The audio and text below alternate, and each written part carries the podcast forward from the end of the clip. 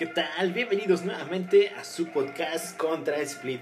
Todo sobre Wall Street en la semana completamente en español. Mi nombre es Antonio Moreno y me da un gusto saludarlos y estar nuevamente con ustedes. Una semana, nuevamente, optimismo de vacunas los días lunes. Empieza la rotación los primeros tres días y a partir del día miércoles empieza nuevamente eh, el vender los value y volver a comprar las tecnológicas. Este comportamiento lo hemos visto eh, la semana pasada con el anuncio de Pfizer, esta semana con el anuncio de Moderna. Veremos el día lunes ahora a quién le toca. Vamos a comenzar con el resumen semanal.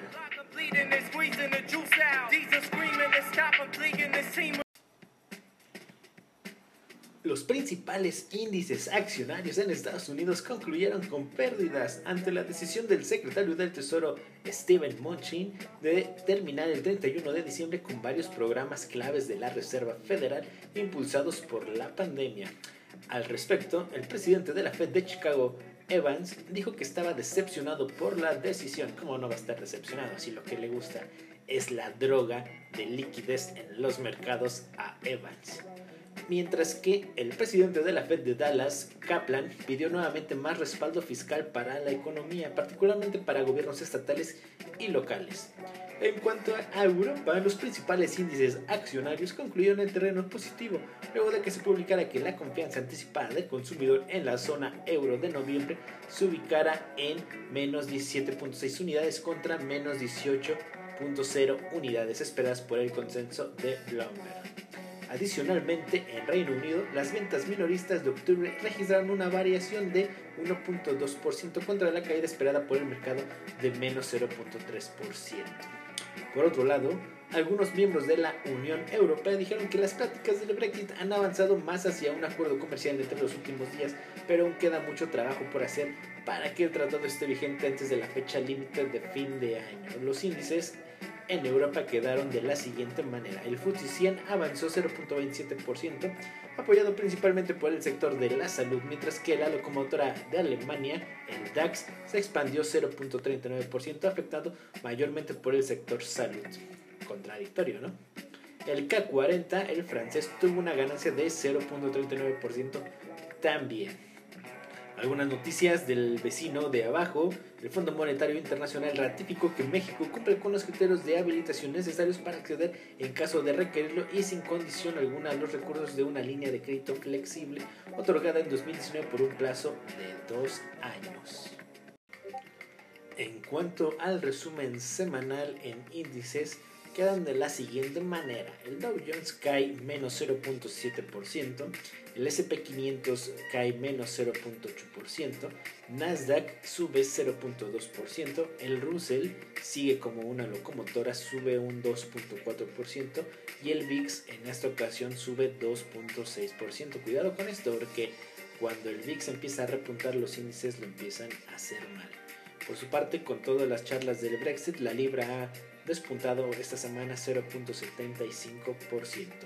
El que sigue aumentando es Bitcoin, que sube más de un 17% y ya está superando los 18 mil dólares, acercándose a los máximos de 20 mil dólares por Bitcoin. Semana con mejor comportamiento relativo de Europa frente a Estados Unidos a medida que los inversores rotaron hacia valores muy castigados y sectores considerados value, desde otros cuyo principal atractivo es el crecimiento y que han tenido un mejor comportamiento reciente. Eh, España, ya vimos que el IBEX ha tenido un buen comportamiento a raíz de los anuncios de vacunas. Eh, esta semana no podría quedarse atrás. Uno de los mejores mercados y aprovechó el fuerte repunte del sector bancario una vez que BBVA y Sabadell admitieran estar negociando una función después de que primero vendiera su negocio en Estados Unidos por 9.800 millones de euros, un precio casi tres veces superior de lo que se valoraba en el mercado. Por otra parte, en Estados Unidos eh, cerró sin grandes variaciones, como lo acabamos de, de escuchar, a pesar de que el mercado recogió inicialmente de forma positiva el anuncio de Moderna sobre su vacuna. Como decíamos al principio, los lunes han optado por ese optimismo comercial que a lo largo de las semanas empieza a desvanecer. En este sentido, eh, la Unión Europea podría aprobar estas dos vacunas a partir de mediados de diciembre, en línea con la FDA en Estados Unidos. Pfizer y Moderna, recuerden que son los que están ahorita más avanzados y están esperando eh, de la fase 4. En cuanto al calendario de la próxima semana, recuerden que semana corta en Estados Unidos. El día jueves va a permanecer cerrado Wall Street y el día viernes cierra a mediodía solamente, cierra temprano para irnos a disfrutar el Black Friday. Eh, prestaremos especial atención a las encuestas adelantadas de actividad. Destacamos la publicación de los PMI preliminares de noviembre en Estados Unidos y Europa, en donde se espera una caída especialmente en el componente, de servicios en Europa y la encuesta IFO del mismo mes y la de los consumidores GFK de diciembre en Alemania. Además se publican datos finales de PIB del tercer trimestre del año 2020 en Alemania y Francia, la primera revisión del mismo dato en Estados Unidos sin que se esperen modificaciones significativas. En Estados Unidos, además se espera que el dato final de noviembre de la encuesta de los consumidores de la Universidad de Michigan confirme el preliminar y tendremos el Conference Board y los pedidos de bienes duraderos que deberían moderar, al igual que el deflactor de precios del consumo privado de octubre. Pues ahí está todo el, resumen eh, de lo que aconteció en la semana. Quisiera hacer una breve reflexión acerca de dónde nos encontramos. Y es que estamos mirando de cara al año 2021. En nuestro canal de YouTube, Bolsa MX, acabamos de subir un video con las perspectivas del, del año entrante.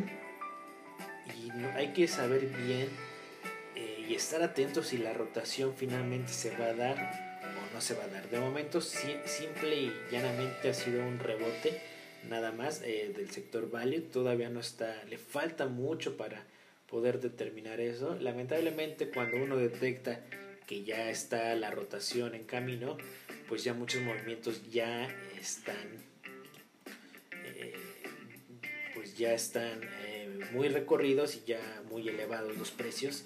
Y la psicología del inversionista lo que piensa es de, pues ya no va a poder seguir subiendo. Eh, yo como recomendación tendríamos que tener un poco de eh, exposición tanto a mercados emergentes como también a sectores value, empezar a, dejar de lado un poco las tecnológicas porque tarde o temprano esa vacuna se va a dar y cuando esa vacuna se dé, obviamente empresas como Zoom y Peloton lo van a empezar a sufrir y no quiero que vayan a quedar eh, atrapados.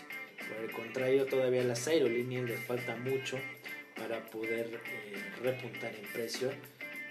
Pero ya sabemos que el gobierno de Estados Unidos no va a dejar eh, que quiebren las aerolíneas. Entonces, ese es un seguro que, que está teniendo. También la Fed no va, a estar, no va a dejar caer lo que es las acciones. Eso es otro seguro.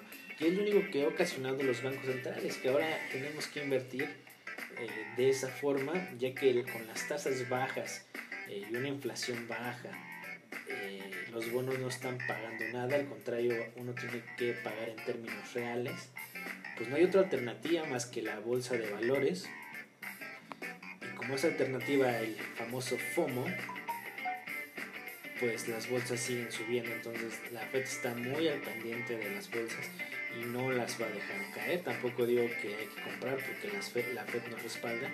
Sin embargo, tenemos que tener como ese seguro de no estar metiendo cortos en las tecnológicas porque sabemos que va a ser un sector débil.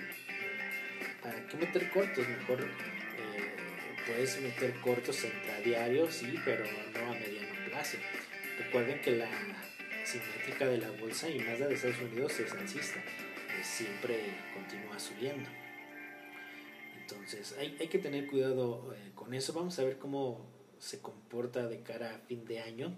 Pero ya estamos entrando a, finales de este 2020 y muchos inversionistas, incluso eh, JP Morgan, ahora en esas semanas va a empezar a hacer la, el rebalanceo de su portafolio. Y bueno, no, no nos caiga de, de extraño que eh, de algunos activos que se, han revalorizado mucho, como las tecnológicas, empiecen a tomar beneficios y proyectando eh, una cartera nuevamente para el 2021. Pues ya vamos llegando al final. Muchas gracias por escucharnos. Recuerden, todos los sábados tenemos este podcast con el resumen. Por si se perdieron algo en la semana, contra Split, arroba contra Split y arroba bolsa MX. Gracias a ellos por. Perdón, el volumen estaba muy elevado. Gracias a ellos por patrocinarnos. Repito, las redes sociales, arroba contra Split y arroba bolsa MX.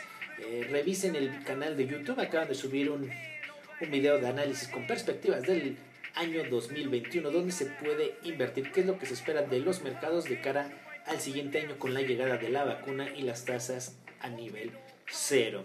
También próximamente vamos a estar estrenando lo que es un blog VIX Market MX, repito, VIX Market MX. Y estén al pendiente de más noticias. Muchas gracias por escucharnos. Mi nombre es Antonio Moreno y nos vemos la siguiente semana.